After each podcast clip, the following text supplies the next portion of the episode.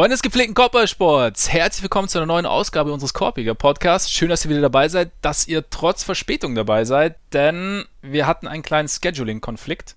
Man nennt es auch Load Management, habe ich gehört. Außerdem hat Ole mir gesagt, dass wir unbedingt auf Luka Doncic 20. Geburtstag warten wollten, der ausgerechnet auf den heutigen Tag fällt, auf den 28. Februar. In diesem Sinne, herzlichen Glückwunsch nach Dallas. Herzlichen Glückwunsch, absolut. Er hat sich's verdient. Heute in einem Jahr kann er sich ordentlich einen reinstellen, wenn sie gewinnen. In den USA. Wenn sie gewinnen? Auch wenn sie nicht gewinnen. Auch wenn sie nicht gewinnen, eigentlich jederzeit. Das ist ja das Schöne daran, wenn man dann 21 ist. Da kann man jederzeit, ja. überall. Tag und Nacht. Das heißt, er sollte dieses Jahr noch nutzen, weil danach geht's nur noch bergab wahrscheinlich. Absolut. Also ich, bei, bei so jungen Spielen, äh, Spielern denke ich immer, entweder es geht dann danach aufwärts oder halt nur noch abwärts, aus Gründen. Aus Gründen. Luka Doncic soll aber heute gar nicht das Thema sein, denn eigentlich sprechen wir natürlich mal wieder über die NBA und da wir nicht einsteigen wollen, ohne uns zum, weiß ich nicht, 50. Mal vorgestellt zu haben, mir virtuell gegenüber sitzt der meistens unverfrorene Ole Freaks. Seines Zeichens leitender Redakteur von NBA Deutschland bei Spox.com. Ich bin Max Marbeiter, früher auch bei Spox gewesen, auch bei NBA Deutschland gewesen. Und ja, wir quatschen gerne über die NBA und können aber natürlich nicht anfangen, ohne wieder auf die finanziellen Geschichten zu kommen. Denn wir haben seit einigen Wochen eine Patreon-Seite. Da könnt ihr uns unterstützen, wenn ihr das tun wollt, mit monatlichen Abos. Wenn euch gefällt, was ihr hört, natürlich. Einige haben das schon getan. Dafür natürlich herzlichen Dank. Also echt sehr cool, dass ihr das macht. Freut uns sehr. Und genau, ihr müsst einfach nur auf patreon.com slash Korpiger Podcast gehen und Korpiger Podcast in diesem Fall wie immer mit AE. So ist es. Ole hat sich's gemerkt. Somit sind wir auch, ich glaube, wir sind damit fast am Ende unserer kleinen Ansagen zum Start, denn der Ole will noch was loswerden. Genau. Ähm, ich habe ja letzte Woche schon das im Podcast erzählt, dass ich ein Buch geschrieben habe äh, mit dem Namen Das Nowitzki-Phänomen. Das ist natürlich auch überall schon vorzubestellen. Kommt am 18. März raus, wenn ihr noch ein paar mehr Infos dazu haben wollt. Wie gesagt, gab in der letzten Folge schon ein bisschen was. Man findet auch im Internet schon ein bisschen was dazu, wenn man danach sucht. Ja, wie gesagt, kann man vorbestellen. Ich freue mich. Und man muss dazu nicht mal, also wenn man das nicht zwingend will, muss man nicht zu Amazon gehen. Man kann sogar in eine Buchhandlung gehen und, und fragen, weil es ist ein echtes Buch über einen echten Verlag und äh, es ist quasi keine, es ist, es ist nicht an einen, äh, an einen Ort. Keine billige Geschichte. Ja. Sehr gut. Er bestellt auf jeden Fall vor. Ich habe es ja letzte Woche auch schon gesagt, ich durfte schon kurz mal ein paar Auszüge lesen. Lohnt sich auf jeden Fall. Der Mann weiß, wovon er spricht. Warst du, auch, warst du eigentlich schon in allen Buchhandlungen in England und hast gefragt, ob sie das haben? Ich, ich habe es äh, quasi angepriesen, also dass sie es haben sollten. Sehr gut. Es ist hier nicht so einfach, deutsche Bücher zu bekommen tatsächlich, aber sie, viele haben gesagt, damit fangen sie an, weil am besten hoch einsteigen und dann Niveau halten. Das, das, das geht gut. äh, ja, worum es heute gehen soll, natürlich, Kollege Freaks ist bereit, über die Celtics zu sprechen. Da läuft es nämlich blendend seit dem All-Star-Break und auch sonst so. Dann kommen die Blazers mal wieder zu Wort, beziehungsweise wir kommen zu Wort über die Blazers, denn Damon Lillard hat ein ganz interessantes Interview gegeben bei Chris Haynes äh, von Yahoo Sports. Und ähm, ja, die Blazers sind noch als Team irgendwie ganz interessant, also uninteressant interessant. Also sie sind immer, sie sind, was sie sind. Und man fragt sich immer wieder, okay, was, was bedeutet das dann im weiteren Verlauf der Saison, finde ich so ein bisschen. Deswegen schauen wir uns die Blazers äh, an später. Und dieser Teil kommt man leider irgendwie nicht drum um, um die, über die Lakers zu sprechen, denn ja gut, es geht halt weiter, ne? Also es, oder? Es lässt einen nicht so richtig in Ruhe. Noch geht's weiter. Die Frage, die Frage ist, wie lang? Aber auch darüber ja, wollen wir wahrscheinlich, wahrscheinlich sprechen.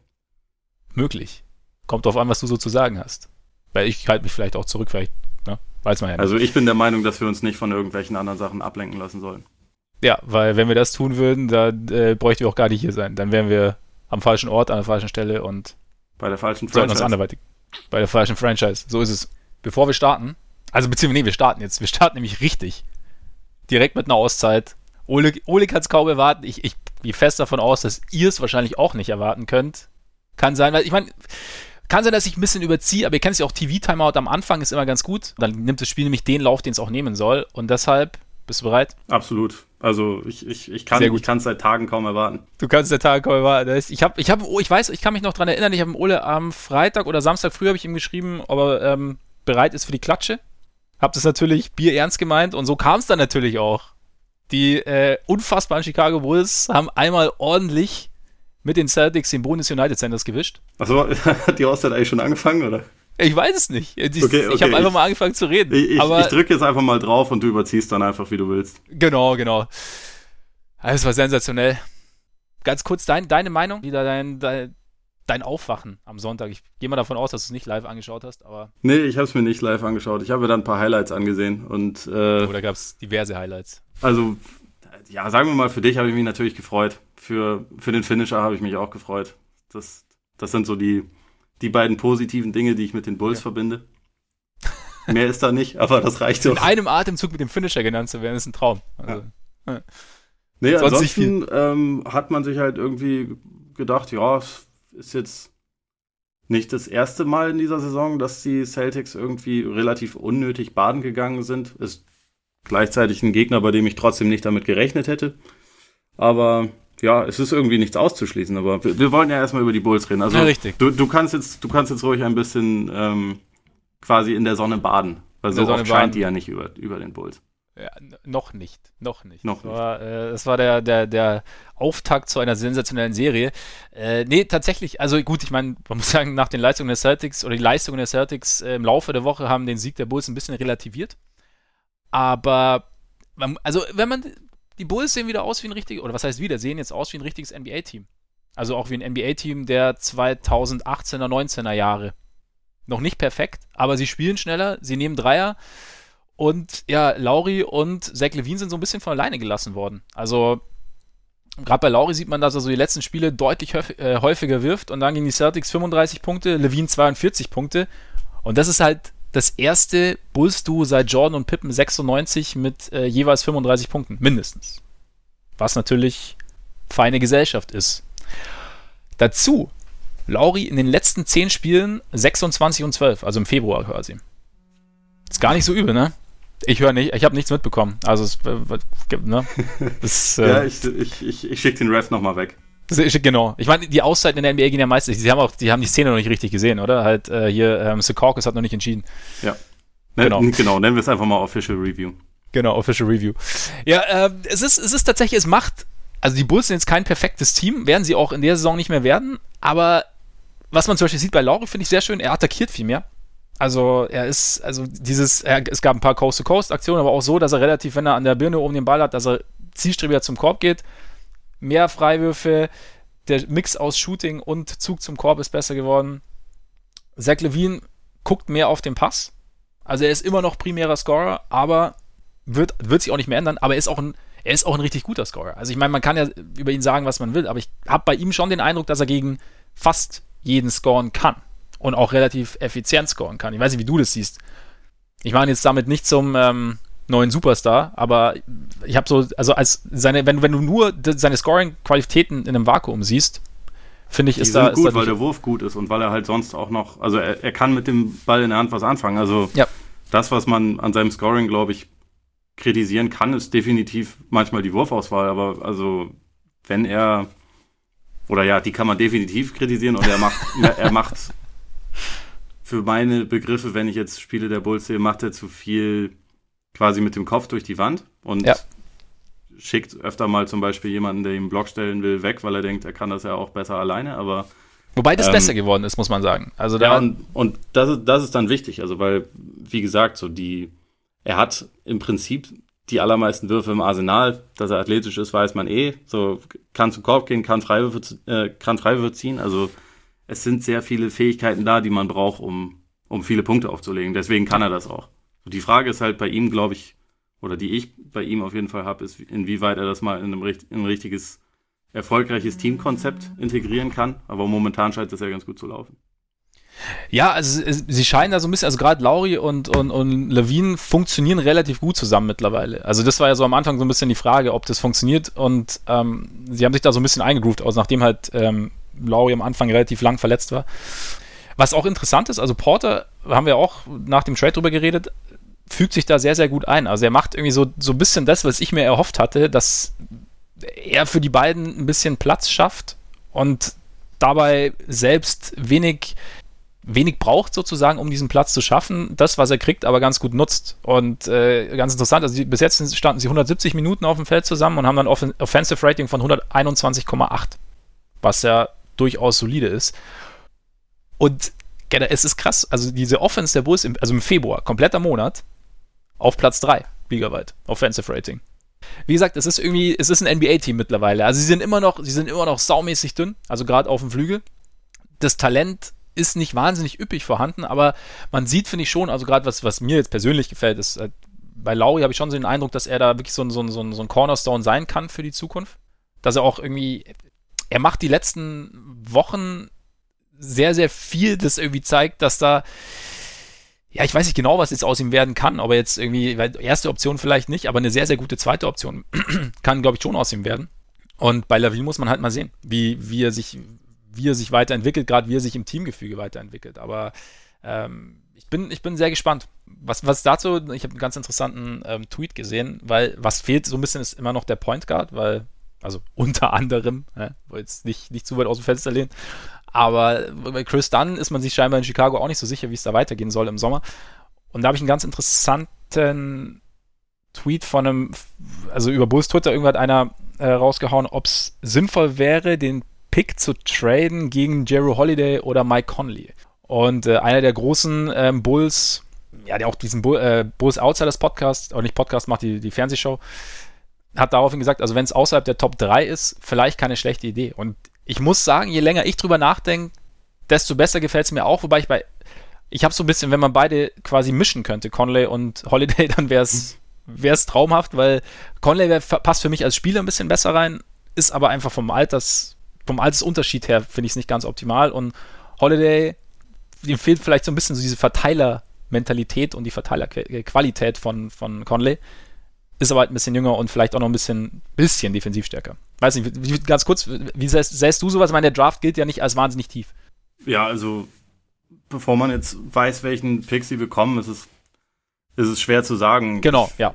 Ich, ich würde jetzt bei Conley auch denken, dass er zu alt ist und bei Holiday an sich fand ich den in seiner Karriere bisher immer am stärksten, wenn er einen klassischen Ballverteiler, wie du schon gesagt hast, neben sich hatte. Also, also wäre Zach Lavin dann in dem Fall. Exakt.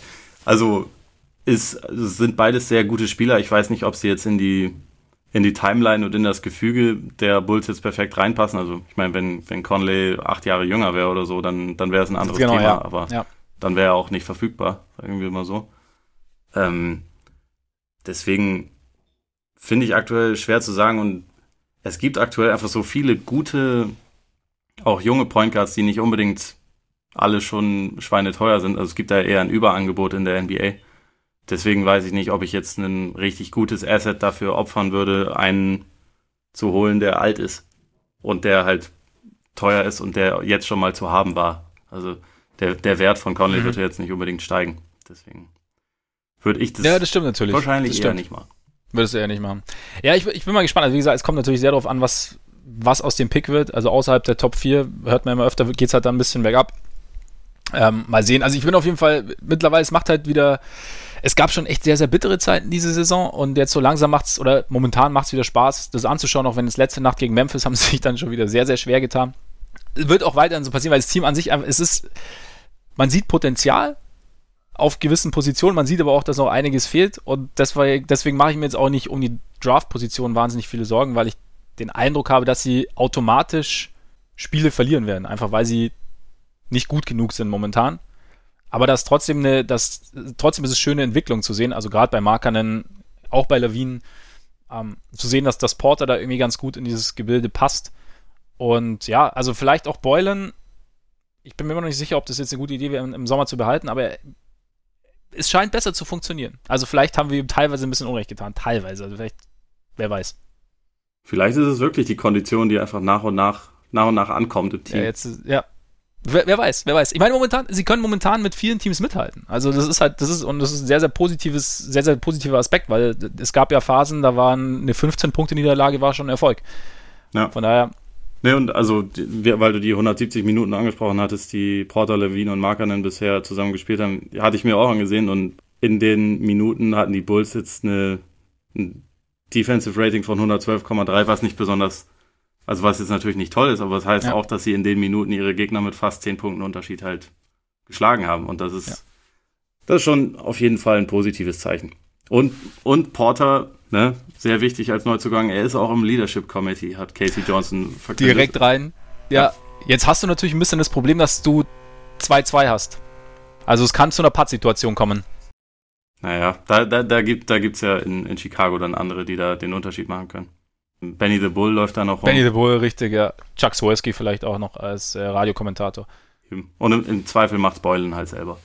Äh, kurz, na, Lopez wollte ich noch mal ganz kurz Props raushauen, weil äh, auf einmal ist er zum Scoring Beast mutiert, teilweise, mit äh zwischenzeitlich 21 Punkte, fünf Spiele lang bei 65 Prozent aus dem Feld. Ich habe lang drauf gewartet, endlich ist es wahr geworden. Dazu kann ich nur sagen, die NBA-Saison ist lang und es gibt echt immer mal wieder komische, ja. komische kleine Streaks, also von allen möglichen Spielern. Das ist echt so, dass, dass jemand wie Robin Lopez auf einmal so, ein, äh, so eine Serie hinlegt, das, das spricht einfach nur für eine lange NBA-Saison. Für eine lange NBA. Apropos lang. Damit hätten wir es nämlich mit dem Bulls äh, tatsächlich, also ich habe sehr überzogen bei der Auszeit und äh, den Celtics scheint die Saison langsam auch lang vorzukommen, oder Ole? also zumindest allen Leuten, die, die sich die Spiele angucken müssen, ähm, kommt sie sehr lang vor. Kann ich dazu nur sagen, einige haben das ja vielleicht auch mitbekommen, aber ich hatte unter der Woche die, die glorreiche Freude, ähm, das Spiel der Celtics gegen die Raptors äh, als, als Experte bei The Zone co-kommentieren zu dürfen. War ein wunderbares Spiel, um sich, um sich dieses Team anzugucken. Also ein Viertel lang war echt, echt okay. also die, gut, Defen ne? die Defense zwar, war zwar auch da irgendwie schon etwas sehr darauf bedacht, jeden Shooter in der Ecke immer offen stehen zu lassen, weil das ist ja quasi nicht bekannt, dass Dreier aus der Ecke meistens, also von den meisten Teams ganz gut getroffen werden. Ähm, und danach ist man dann halt, sind halt alle Räder abgefallen, weil offensiv wie defensiv nichts mehr ging und dann hat man sich halt mal ein bisschen mehr verprügeln lassen. Die Celtics sind tatsächlich, sie sind einfach ein komisches Team, wenn man sich so anschaut. Also ich habe ich habe das Spiel auch gesehen, dann auch das eben gegen die Bulls. Ich weiß immer noch nicht, was ich, was ich jetzt aus ihnen machen soll.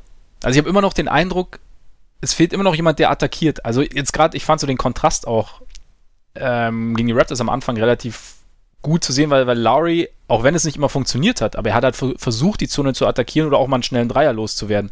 Und bei den Celtics habe ich immer so den Eindruck, also einerseits wird ganz oft ganz viel an der Dreierlinie hin und her, Handoffs, dann wieder ein Pick, dann vielleicht versucht ein Pick and Pop, aber und dann bekommt einer den Ball und soll dann irgendwie post dann irgendwie auf oder versucht irgendwas, ja, irgendwas zu kreieren. Und gleichzeitig fehlt aber auch irgendwie ein Spieler, der eine gewisse Dynamik ausstrahlt, finde ich. Sie sind alle, ich finde bei den Celtics sind alle so eher so eher smooth, weißt du, wie ich meine? Ja, ja, absolut. Also wenn man jetzt so ein, also sowohl Tatum, Kyrie als auch äh, Hayward, selbst Morris ja noch ein bisschen powern kann. Ja, aber, aber Morris nimmt am liebsten ja auch Sprungwürfe. Also genau. Und, äh, das, die trifft dann diese Saison über, überwiegend gut. Also vor allem am Anfang der Saison hat er halt alles getroffen. Mittlerweile ist es wieder, zumindest in den meisten Spielen, eher so ein bisschen wieder Richtung normalsterblich und normal Marcus Morris gegangen. Aber ja. also ist schon nach wie vor noch eine relativ effiziente Option. Aber was halt momentan, wo das halt echt krass auf, auffällt, dass einfach niemand so richtig attackiert, ist, dass wenn diese Pick and Pops gelaufen werden und dann zum Beispiel Horford eigentlich gute Würfe bekommt und Horford kann ja eigentlich werfen, die aber nicht trifft und die anderen ihre, ihre Würfe aus der Mitteldistanz oder von der Dreilinie auch nicht treffen. Es gibt einfach dann keinen Plan B. Das mhm. ist halt, das ist halt einfach faszinierend. Also es gibt nicht dieses, okay, dann müssen wir es jetzt erzwingen. James Harden hat seine Spiele, in denen er irgendwie äh, 7 von 25 aus dem Feld wirft, wo er aber am Ende trotzdem noch irgendwie auf, auf seine Punkte kommt, weil er dann halt auch 40 Mal an die Freiwurflinie geht. Die Zahlen sind geschätzt, aber ja. ähm, einfach so diese, diese Option, so diese, dieser Spieler, der es dann einfach erzwingt, der ist nicht da. Also Kyrie hat die Fähigkeiten dafür, nur der geht halt, wenn er zum Korb geht, macht er das nicht, um Kontakt äh, zu ziehen, sondern eigentlich so, sich dem Kontakt irgendwie gerade so zu entwinden. Und daraus entstehen dann zwar häufig total spektakuläre Körper, aber es gibt dann keine Freiwürfe und wenn das gut verteidigt wird, was die Raptors ja gemacht haben, also muss man auch noch dazu sagen, die haben Stimmt, ja.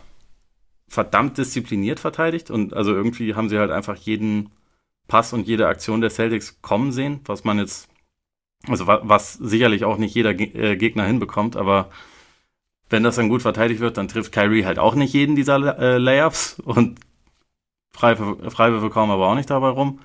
Dann treffen die anderen ihre Würfe nicht und dann ja, kommt da halt auch ganz schnell Sand ins Getriebe und äh, wo man sich erhoffen würde, dass dann jemand reinkommt und vielleicht mal so ein bisschen frischen Wind bringt, da ist es halt momentan bei den Celtics häufig eher so, dass man das Gefühl hat, läuft nicht, ja gut, dann geben wir halt auf. Und das war jetzt in dem mhm. Spiel so, das war gegen die Bulls, auch wenn es ja dann irgendwann gegen Ende des Spiels noch ein kleines bisschen erträglicher wurde, aber immer noch schlecht war. Also näher als, ich glaube, näher als bis auf acht Punkte sind sie da ja auch nicht reingekommen. Mhm. Es fehlt halt irgendwie dieser, dieser Fight. Und das, das komplett, was halt dann schon echt dafür spricht, dass innerhalb des Teams auch irgendwie viel im Magen liegt. Ja, das habe ich mir halt auch schon echt überlegt, dieses, naja, am Anfang der Saison gab es so diese Schwierigkeiten, also sportlicher Natur quasi. Man musste sich, keiner wusste so richtig genau, wie soll er sich da jetzt eingliedern, wer übernimmt welche Rolle, wie bekommen wir das ganze Talent zusammen, dass jeder irgendwie so seinen Anteil bekommt? Und wie groß soll der Anteil jedes Einzelnen sein? Und manchmal habe ich mir vorher, also heute dann irgendwie gedacht, weiß ich nicht, vielleicht hat es dann auch zu, in Anführungszeichen, in Anführungszeichen, hör mal, hör mal, mein Freund, die Zeichen der Zeit nicht erkannt, ähm, zu zwischenmenschlichen Problemen vielleicht so ein bisschen geführt. Also das jetzt halt im Team und, und dann irgendwann klar, dann, dann, dann bleibt, also reine, reine Mutmaßung, aber dann bleibt irgendwie auch der Erfolg eben aus und dann steigt der Frust. Und ich meine, Kyrie, ja, hat ja auch schon das ein oder andere Mal gesagt, dass er jetzt nicht 100% happy mit der Situation ist. Und ich frage mich ja schon immer, was, was so solche Aussagen dann teamintern machen. Also wie wird sowas aufgenommen? Ich weiß nicht, wenn ich jetzt von mir ausgehe, als wenn ich jetzt der Teamkollege wäre, ich weiß nicht, ob ich jetzt wie ich jetzt damit umgehen würde. Ich würde mich wahrscheinlich schon schwer tun. Also, also ich glaube, wenn es irgendwo wirklich äh, zwischenmenschlich im Sinne von, sie mögen sich untereinander nicht, äh, hapert, ist es, glaube ich, zwischen Jalen Brown und Kyrie, weil die ähm, beide ziemlich eigene Typen sind und weil, weil Brown, glaube ich, auch derjenige ist, der im Laufe der Saison wahrscheinlich so, so mit am meisten zurückgehen musste, also einen Schritt zurück machen muss und auch so ein bisschen auf der Strecke geblieben ist. Und also was man so aus Boston hört, ist es tatsächlich auch so, dass, dass Kyrie ihn nicht besonders leiden kann. Also, Echt, okay? Ja, weil es vielleicht halt untereinander mal so ein bisschen, bisschen gekracht hat. Ich glaube schon, dass die anderen schon was sagen dürften. Die Frage ist halt, wie viel, wie viel das bringt. Also ich glaube, so richtig Autorität sollten zumindest in diesem Lockerroom eigentlich Marcus Smart haben, der am nächsten da ist und glaube ich, also definitiv der Leader von diesem Team ist, auch wenn er natürlich bei weitem nicht der beste Spieler ist, aber der Spieler, der glaube ich von allen respektiert und gemocht wird, dürfte er sein. Und dann halt Horford und dann, ja, Kyrie. Aber ich weiß nicht, es ist, ob man da jetzt dann davon ausgehen muss, dass die Celtics ein Leadership Committee brauchen. Es, es ging bergauf mit dem Leadership Committee. Das weiß ich nicht. Vielleicht ist es genau das Richtige. Nee, Quatsch.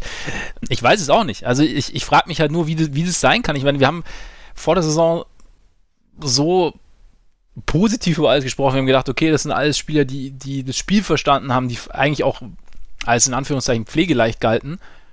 Und jetzt hast du plötzlich irgendwie so ein Team, das, das irgendwie in sich, also einfach dysfunktional wirkt. Und das irgendwie es, es irgendwie nicht so richtig auf die Kette kriegt. Und auch, also ich finde auch, wenn du, mir fehlt auch so ein bisschen so dieses, wenn mal was, wenn mal was schief geht, so dieses, so eine, so eine gewisse Aufmunterung. Also es ist dann immer so, das ist eher so, so, so ein Blick, so, so ein seitlicher Blick, leicht missachtend oder keine Ahnung, aber es ist so dieses, ich weiß es auch nicht. Also ich finde sie, sie strahlen was, was komisches aus als Team. Aber das ist natürlich auch immer sehr, sehr viel Kaffeesatz lesen. Ich weiß es nicht. Ich weiß nicht, wie du es siehst, weil du bist da ein bisschen naja, also ja, definitiv ist das ein, ist das ein komisches Team und auch dysfunktional. Also, was ich mich halt mittlerweile auch frage, ist, ob Stevens, wir wissen von dem alle, dass der taktisch viel drauf hat und dass der über die letzten Jahre immer einen sehr, sehr guten Job darin gemacht hat, aus einem Team, was äh, an vielen Abenden jetzt eher Talentdefizite hatte oder also zumindest nicht das, nicht unbedingt das beste Team war, da sehr viel rauszuholen. Also halt immer eher so Overachiever waren, die jetzt mehr aus mhm. ihren Möglichkeiten gemacht haben, als eigentlich da war. Also da war der letzte Playoff Run, war dafür ein äh, sehr gutes Beispiel. Im Jahr davor mit Isaiah Thomas war es auch ein sehr gutes Beispiel dafür, wo sie ja ebenfalls in die Conference Finals gekommen sind. Ähm, in dieser Saison war es halt zum ersten Mal so, dass es halt richtig große Erwartungen gab. Ich glaube, dass die ganze Organisation im Sommer auch ein bisschen das falsch gemacht hat, dass im Prinzip suggeriert wurde, dass Gordon Hayward als der Spieler zurückkommt, der er vorher war. Was ähm, nicht realistisch war, also wahrscheinlich zu keinem Zeitpunkt, weil das so einfach nicht funktioniert und irgendwie auch bei schweren Verletzungen, die es vorher gab, man das vielleicht auch hätte erwarten können. Aber also es, es wurde Müssen sogar so, eigentlich. Ja, ich meine, Paul George, Sean Livingston, wen auch immer, kannst du ja eigentlich jeden rausholen. Niemand ja. kommt dann nach so einem Ding zurück und ist auf einmal sofort bei 100 Prozent. Und ich glaube, dass die Erwartungshaltung einfach da ein kleines bisschen, bisschen falsch angestachelt wurde. Man irgendwie damit rechte, ah, okay, hier kommt jetzt dieses, dieses übermäßig talentierte Team, da, da kommen dann Leute rein, die es total drauf haben und bei den anderen, das wird schon auch funktionieren, die entwickeln sich jetzt einfach immer weiter positiv, weil die waren ja letztes Jahr alle total gut. Und wahrscheinlich hat man sich da einfach ein bisschen zu, zu leicht gemacht. Würde ich jetzt auch sagen, dass es bei mir, also ich dachte auch, dass sie wesentlich besser wären. Ich dachte zwar, dass es wahrscheinlich ein bisschen dauert, bis sie sich eingegroovt haben, aber dass sie im Vorbeigehen schon relativ, Spiele, äh, relativ viele Spiele gewinnen würden und vor allem, dass es nicht 60 Spiele dauern würde und man dann immer noch sagt, ja, vielleicht wird ja noch was draus. Aber vielleicht auch nicht, weil irgendwie ja. ist dieser Fortschritt, den man sehen wollte, bisher halt nicht, einge äh, nicht, nicht eingetroffen. Und innerhalb dieser Saison, es gab ja schon, also diverse Spiele und auch, und auch Serien, wo Boston dann auf einmal richtig gut aussah und irgendwie reihenweise starke Teams geschlagen hat und ähm, das Net-Rating war, als ich zuletzt geguckt habe, ich glaube gestern immer noch das dritt- oder viertbeste der Liga. Mhm. Nur, nur die Warriors und Bucks sind besser, was an sich ja schon ähm, für ein sehr gutes Team spricht. Nur dafür ist der, ist der Vibe die ganze Zeit immer total unglücklich gewesen. Und wenn dann fünf, sechs Spiele in Folge gewonnen wurde, dann gab es eine Pleite und danach im Prinzip sofort eine, eine Notstandssitzung und, äh, und Krisengespräche und der und der kann den nicht leiden und was passiert jetzt hier und ähm, die haben da einfach nie Ruhe reinbekommen und deswegen frage ich mich halt mittlerweile, ob das dann, ob man das auch Stevens vorwerfen muss, dass halt nie so ein gewisser Hausfrieden eingekehrt ist. Oder ob das einfach daran liegt, dass die Charaktere doch bei weitem nicht so gut zusammenpassen, wie man das vorher dachte. Also es kommt mhm. da ja sehr, sehr viel zusammen. Könnte meiner, könnte eine Mischung sein aus beidem. Also glaube mit den Charakteren, das, das kann man natürlich aus der Ferne eh immer schwierig einschätzen, aber das haben wir wahrscheinlich auch einfach zu positiv irgendwie bewertet. Und bei Stevens, ich weiß nicht, ich denke mir vielleicht, was ich ihm eher ankreiden würde, ist, dass es dass es dass die, die, die, die sportliche Hierarchie einfach nicht, nicht so richtig hergestellt wurde. Also dass dieses, dieses System oder dieses, diese Art, wie sie spielen wollen und wer welche Rolle auszuführen hat und wie man, ja, wie man auch den, den, den Schlüssel mal so ein bisschen weitergibt, weißt du? Dass das nicht so richtig funktioniert. Also da, da würde ich vielleicht, da, klar, der Coach ist auch für das, für das Zwischenmenschliche und für die persönliche Funktionalität einer Mannschaft verantwortlich. Aber ich glaube, beim Sportlichen, weiß ich nicht, hätte ich mir irgendwie mehr erwartet. Auch von Stevens hätte ich, also ohne ihn jetzt irgendwie groß kritisieren zu wollen, aber äh, für mich war er vor die Saison einer der besten Coaches und er ist für mich immer noch einer der besten Coaches, aber ich hätte schon gedacht, dass er dann ein besseres, also mehr Automatismen auch reinbekommt. Also zum Beispiel, wenn du jetzt das Spiel gegen die Blazers dir angeschaut hast, die Blazers waren das automatischere Team in Anführungszeichen. Da ist der Ball ähm, wurde schneller weitergespielt, da war klarer, wer was zu tun hat. Und bei den Celtics war immer also ein bisschen, ja, so ein Zögern, vielleicht auch ein Pumpfake, dann Drive, dann kurz geguckt. Und es war einfach, es hat, es wirkt immer noch wie ein Team am Anfang seiner Entwicklung. Und da, da weiß ich halt nicht. Und was du vorher gesagt hast mit dem Vorbeigehen gewinnen, da ist, glaube ich, ja, das scheint bei ihnen, glaube ich, auch so ein bisschen drin zu sein, so dieses Bewusstsein, ja, wir haben ja eigentlich viel mehr Talent als wahrscheinlich 28 andere Teams. Also für mich sind sie das zweitalent, also rein vom Talentlevel her jetzt, das zweitalentierteste Team der Liga nach den Warriors. Ja, würde ich, glaube ich, unterschreiben. Also in der, in der Breite zumindest. In der, in der Spitze ist jetzt halt, hat ein Team wie Philly natürlich auch irgendwie eine sehr krasse Besetzung, aber was eigentliche Ausgeglichenheit des Kaders angeht, so theoretische Tiefe, ist, ist Boston schon sehr, sehr gut besetzt. Definitiv. Genau, eben. Genau, das meine ich. Und dann, klar, und dann, und dann fehlt halt manchmal so die Härte. Das war, also, ja, auch gegen die Blazers, Mo Harkless, ich weiß nicht, wie oft der äh, ein, zwei Offensiv-Rebounds geholt hat und dann, also in, in Traffic dann gedankt hat unterm, unterm Korb. Und Mo Harkless ist jetzt keine, ist kein Yusuf Nurkic. Ja, also, ja. und dann, da denke ich mir, okay, also irgendwie, ja, da spielen wahrscheinlich so viele Faktoren mit rein. Also so, A, vielleicht ich bin nicht 100% dabei, B, irgendwie ein bisschen Frust und dann irgendwie vielleicht auch irgendwie eine fehlende Rollen, keine Ahnung, aber es ist, es ist irgendwie, es ist ein komisches Team und ich, ich weiß auch nicht, was ich, was ich daraus machen soll. Und auch, ich meine, selbst die Defense, die ja immer wieder gelobt wird, gelobt wurde, bricht ja regelmäßig zusammen. Also, dass dann irgendwie. Also, über die letzten Wochen ist sie absolut nicht gut. Ja. Und da, ja, gab's, ja, da gibt es irgendwie Aktionen, wie dann Lillard irgendwie mit Ablauf der Vierteluhr dann Coast-to-Coast-Layup kriegt, komplett offen. Ja. In dem Raptor-Spiel äh, Siakam, wie oft der einfach das komplette ja. Feld überrannt hat ohne Gegenwehr. So, da haben wir schon gedacht, so, die, dieser Spielertyp wäre nicht schlecht, weil das halt einfach jemand ist, der irgendwie immer aktiv ist und also richtig, du genau. hast es schon richtig gesagt, sowohl defensiv als auch äh, offensiv stehen die Celtics einfach relativ viel rum und lassen relativ viel geschehen. Also es ist momentan häufig, das war, also gegen die Blazers war es jetzt ein bisschen besser defensiv, aber es ist häufig irgendwie so ein, ja, ein passives Team. Mhm.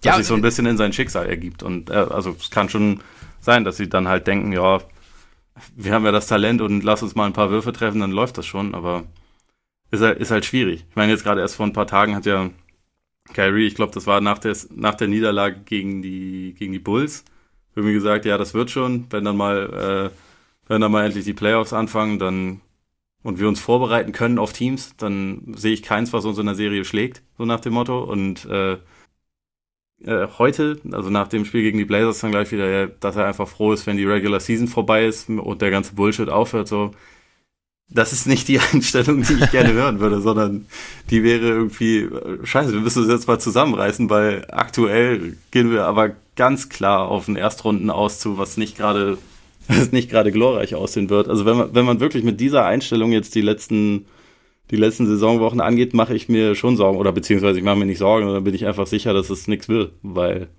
ja, mit der, mit der Mentalität gewinnst du halt auch nichts. Nee, also gerade, es ist halt, es ist so viel Negatives einfach. Also ja. es ist, ja, ich finde Körpersprache ist immer so ein bisschen blöd, aber wenn du die Aussagen nimmst, also so dieses macht halt, also Morris hat gesagt, es macht keinen Spaß. Ähm, dann, ich weiß, war es Morris oder Smart, der gesagt hat, wir, wir spielen nicht zusammen?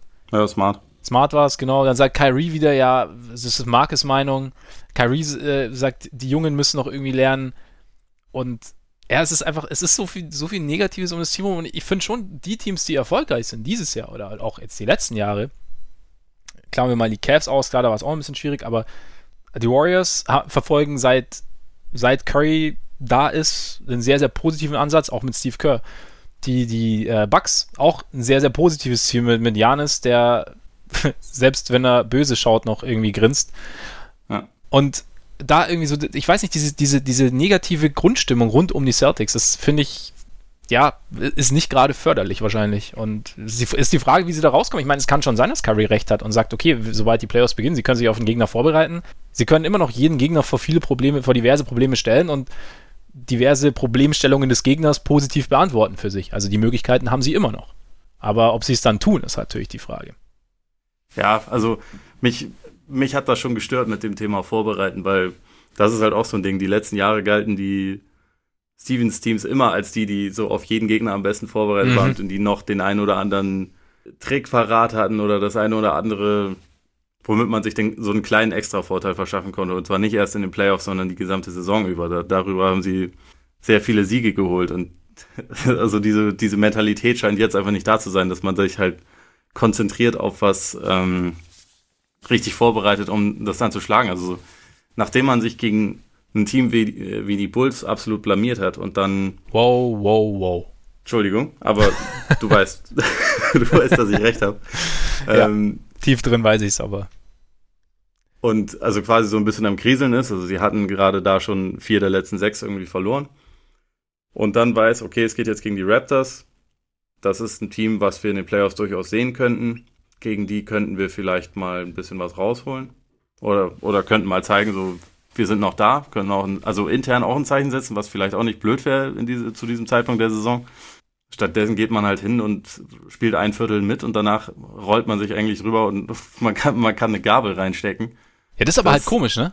Das ja, also da, das nervt mich daran, weil das spricht dann auch nicht dafür, dass alle irgendwie das so, so die Lage erkannt haben, von wegen, langsam wird es mal Zeit, wenn wir aus der Saison noch wirklich was rausholen wollen. Ich frage mich halt, ob, ob sie selber auch alle so ein bisschen schockiert sind, in Anführungszeichen, dass es doch nicht so leicht ist, wie sie gedacht haben. Also, dass sie sich einfach irgendwie das Zusammenspiel, dann das Treffen mit dem Gegner irgendwie alles leichter vorgestellt haben. Und jetzt, ich meine, die Celtics, die müssen sich alles hart erarbeiten. Also, ich finde, jeder, jeder Punkt ja. wirkt wie Arbeit. Und da verlierst du natürlich auch leichter mal den Faden während, während so, ne, so eines Spiels. Also, einfach weil du ja, wenn es wenn, wie von selbst läuft, dann läuft es halt. Und wenn du aber, je, wenn jeder Punkt irgendwie harte Arbeit ist, dann brichst du halt auch schneller mal ein, weil du dann irgendwie überarbeitet bist quasi. Also ich, ich kann es mir schwer erklären. Ich, ja, vielleicht ist es ist auch der, das alte Sprichwort der, der zu vielen Köche, die den Brei verderben, ist vielleicht auch da anzuwenden. Ja, das kann schon sein. Also ich, ich fand den, den Kont äh, Kontrast zu Toronto halt krass, weil so die Raptors sind schon auch definitiv ein talentiertes und tiefes und echt gutes Team.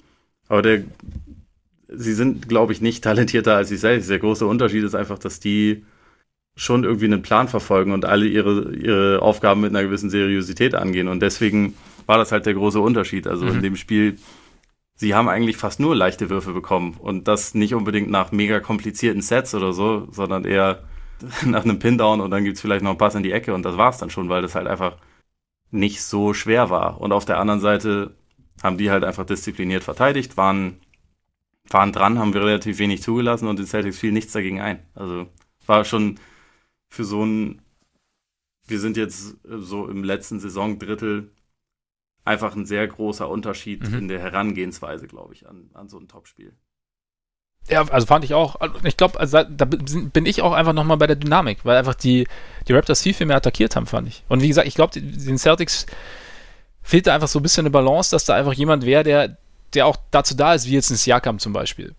Der halt einfach den Korb attackiert und auch einfach auf, aufgrund seiner, seiner physischen Voraussetzungen da, dazu da ist, zu attackieren. Ein, ein Tatum kann zwar attackieren, aber ein Tatum ist eher der, einer, der durch Fakes arbeitet, der so ein bisschen weiß ich nicht, durch, äh, durch Geschwindigkeitswechsel äh, sich dann irgendwie seinen Weg zum, zum, zum Korb bahnt, in Anführungszeichen. Kyrie auch dribbelt viel, dann irgendwie Fakes hier, Fakes da. Und ich glaube, da ist, ja, da würde halt so einer, so, so, so ein Slasher quasi, würde da gut tun. Aber haben sie halt nicht, ne? Ja, Brad Wanamaker muss es regeln. Und er wird, er wird regeln. Mein, mein letzter großer Hoffnungsträger ist, ist Aaron Baines. Was irgendwie albern klingt, aber der bringt so eine gewisse irgendwie so eine kleine Balance in den Kader und ins Team, wenn er spielt. Also mhm.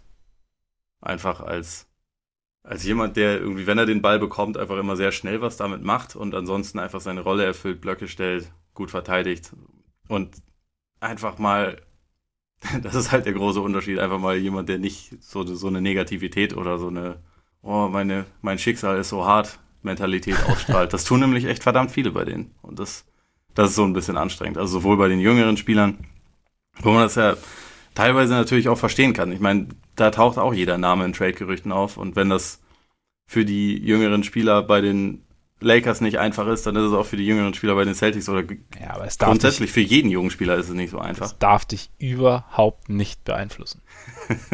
ja, hast du recht. Hast du recht. Nee, ja. streich das. Ja. Ähm, Wird rausgeschnitten.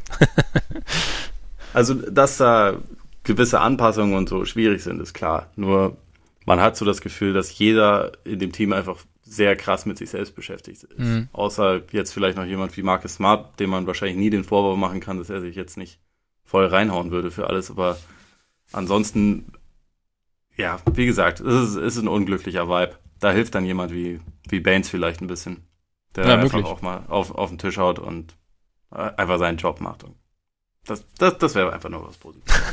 Glaubst du, sie kriegen die Kurve noch irgendwie? Gibt's einfach also Anhaltspunkte weiß ich nicht, ob es gibt, aber einfach nur so von vom, vom Empfinden her. Äh, Tendenz nein. Also, weil ich, ich kann mir vorstellen, dass es jetzt im, im restlichen Saisonverlauf noch dann zwei, drei Spiele gibt, in denen sie richtig gut aussehen und, ähm, und total stark aufspielen. Einmal spielen sie ja noch gegen die Warriors, ich glaube in Oakland, wenn sie da gewinnen, so kann ich mir gut, gut vorstellen, dass dann wieder alles äh, kurz positiv ist und dass dann aber ein paar Tage später man sich da halt wieder drauf ausruht und dann weiß man ja, okay, das Potenzial ist groß, aber äh, dass das mal konstant alles rausgeholt wird, bezweifle ich. Also momentan gehe ich eher davon aus, dass es dann in den Playoffs relativ schnell vorbei sein wird. Aber wären solche Spiele nicht gerade irgendwie so, so ein leiser Hoffnungsschimmer für die Playoffs, wenn du sagst, okay, da so ein Spiel hängt man sich wieder rein und dann danach denkt man wieder seinen Selbstläufer, weil in den Playoffs tendenziell man sich ja eher reinhängt? An sich ja. Nur wenn ein Team das halt über 60 oder dann irgendwann 70 und 80 Spiele nicht schafft, äh, mal auch während der Saison einfach für zwei Wochen alles komplett ähm, konzentriert und professionell anzugehen, ja, dann, dann ist es halt für mich schon ein bisschen alarmierend. Also natürlich kann es sein, dass sie dann das halt machen wie die Cavs vor zwei Jahren, die auch scheiße waren in der Regular Season und sich immer wieder selbst in die Füße geschossen haben und auch sich nicht leiden konnten und die vom letzten Jahr auch und die dann trotzdem halt wieder durch den Osten marschiert sind. Die Celtics sind gut, aber sie haben niemanden, der ansatzweise so gut ist wie LeBron und der Osten ist in der Spitze viel besser geworden. Also ja. es, es, gibt jetzt, wir vergessen immer die Pacers, aber wir sind glaube ich immer noch Dritter. Ähm, Stimmt. Oder ja. es gibt aktuell vier Teams, die äh, besser dastehen als die Celtics mindestens zwei davon können sie definitiv auch schlagen. Und ähm, also in der Serie meine ich wahrscheinlich eher drei, vielleicht sogar vier. Und ja, wenn man da, wenn man so lange braucht, um in der Saison so richtig anzukommen, weiß ich nicht, ob man es dann auf einmal in den Playoffs schafft. Ja, klar, also bin, bin ich bei dir. Irgendwann musst du ja, also dieses Switch umlegen. Ja, die Celtics, die, sie, sie verhalten sich, also sie scheinen sich ein bisschen so zu verhalten, als, als wären sie die Warriors die halt einfach mehr Talent haben mhm. als alle anderen und auch schon ein bisschen was gerissen haben in den letzten Jahren, irgendwie mit äh, dreimal Meister, ein weiteres Mal Finals, so Rekorde aufgestellt, was weiß ich. Wenn die in der Regular Season coasten, ist das vollkommen okay, meiner Meinung nach. So, das ist mir vollkommen egal. Bei denen ist so eine, frag mich, was in den Playoffs passiert, Mentalität angebracht. Bei den Celtics ist es halt überhaupt nicht der Fall. Und wenn sie die Saison so angehen, dann kann ich mir nicht vorstellen, dass sich das dann in den Playoffs auf einmal umlegen lässt. Der einzige Hoffnungsträger, abgesehen von Aaron Baines, wäre jetzt tatsächlich für mich fast Gordon Hayward, weil der über die letzten Wochen eigentlich ging der Trend bei ihm ja voll in die richtige Richtung. Da hat er sich äh, über den Fe Februar hatte er mit Abstand die besten On-Off-Werte, weil er jemand ist, der tatsächlich, wenn er sich gut fühlt, tatsächlich so ein bisschen attackiert und diese Dynamik, die halt sonst bei fast allen Spielern fehlt, reinbringt und so als als de facto eigentlich Point Guard von der Bank hat er ja relativ viel gespielt und hat dann halt hauptsächlich so die Offense orchestriert und das hat gut funktioniert. Dann hat er sich jetzt natürlich während dem All-Star Break irgendwie am Knöchel wehgetan. War zwar der andere Knöchel, trotzdem scheiße. Und jetzt sieht man halt gleich wieder mehr Passivität. Das lässt mich dann jetzt nicht unbedingt positiv denken, dass er dann, dass sich dieser, also dass sich das dann ganz schnell wieder äh, in die richtige Richtung drehen lässt. Ansonsten wäre das jemand gewesen, wo ich gedacht hätte, okay, wenn der vielleicht nicht der Gordon Hayward von vor zwei Jahren ist, aber so 70 Prozent davon, dann wäre das schon sehr wertvoll, weil es einfach so mehr Balance und äh, vielleicht auch, wie du schon gesagt hast, ein bisschen mehr Hierarchie in den Kader bringen würde. Aber wenn das nicht passiert, weiß ich nicht, woher es sonst kommen soll, weil Terry Rozier ist es nicht. Kyrie wird auch in den Playoffs, der, der wird schon geil spielen, aber ob er dann jetzt der Typ ist, der das hinbekommt, äh, die ganze Zeit zu attackieren und gleichzeitig so die anderen mit einzubeziehen. Das weiß ich nicht, weil das nicht unbedingt sein Naturell ist. Kyrie ist geil als jemand, der sich selber halt Punkte erarbeitet. Das ist jetzt nicht der, jetzt nicht der Jahrhundert-Playmaker und Floor General. Also ist ja auch nichts Neues. Ja, stimmt. Also ich denke mir weiter irgendwann, okay, ist, irgendwann muss es, muss es ja aufgehen, dieses Ding, aber vielleicht geht es auch nicht mehr auf und vielleicht müssen sie im Sommer echt so ein bisschen rejustieren und schauen, wer, wen sie behalten möchten, wer vielleicht, wer gehen wer kann, wer kommen möchte. kann. Wer bleiben möchte, genau. Schauen wir mal. Bist du bereit für die Blazers damit? Ja. Gut. Ja, Aufhänger finde ich, das war letzte Woche schon, war das eben wie schon am Anfang gesagt, Damian Lillard zu Gast bei Chris Haynes äh, von Yahoo Sports. Haben sie anscheinend über, also sie haben über alles Mögliche geredet und unter anderem ging es eben darum, ob Lillard halt eben auch irgendwie sich einen Trade vorstellen könnte oder halt sich vorstellen könnte, irgendwo hinzugehen, um halt da eine Meisterschaft zu gewinnen. Und ich fand seine Antwort, fand ich, ja, also irgendwie so beeindruckend ist jetzt übertrieben, aber ich fand so diese, diese, diesen Gedankengang oder diesen Gedankenprozess, den er da irgendwie so beschrieben hat, fand ich, fand ich sehr, sehr interessant. Also, dass er dann gesagt hat, also klar, will er auf jeden Fall eine Meisterschaft gewinnen, aber es hängt halt für ihn oder es hängt halt so, so viel mehr dran. Also, wenn er jetzt sagt, er möchte getradet werden, dann ähm, sind ja so viele andere Leute auch noch mit involviert. Da geht es ja nicht nur um ihn, da geht es ja um, um andere Spieler, die dann vielleicht mitgetradet werden, die dann aber plötzlich in einer Situation sind, die nicht mehr so zu ihnen passt und sie nicht und die jetzt eben nicht in so einer starken Position auch generell sind und dann irgendwie innerhalb von ein paar Jahren aus, aus der Liga raus sind. Oder ähm, dann, und dieses ganze Blazers-Team seien eben seine Freunde und er will ja auch nicht unbedingt von seinen Freunden weg und er möchte da irgendwie was gewinnen.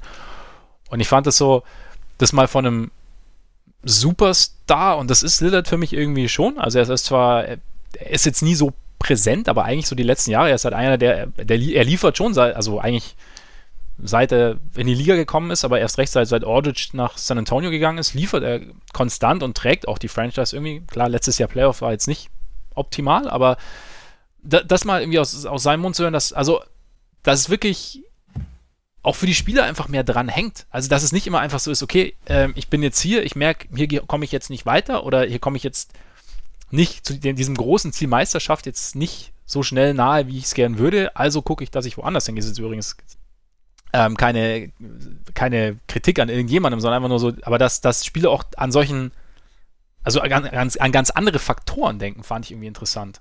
Also, dass eben dieses, ich meine, wir haben ja selber auch schon mal öfter drüber geredet, so dass es vielleicht diese Meisterschaft gar nicht immer unbedingt dieses letzte dieses letzte große äh, Ding ist, worum es jetzt geht. Also, dass es natürlich, dass jeder diese Meisterschaft gewinnen will, aber dass da an so einer Entscheidung wo ich jetzt als Free Agent unterschreibe oder ob ich getradet werden will, dass da noch viel, viel mehr Dinge dranhängen. Ging ja auch bei Kemba Walker, ging es ja zum Beispiel schon darum, dass er gesagt hat, dass er gerne in Charlotte bleiben würde Anfang der Saison, wenn sein Vertrag dann ausläuft. Oder auch Bradley Beal, der jetzt ges gesagt hat, wenn es nach ihm geht, dann ähm, äh, stirbt er im Wizards Jersey oder irgendwie so, hat das, hat das formuliert, ich weiß nicht mehr genau.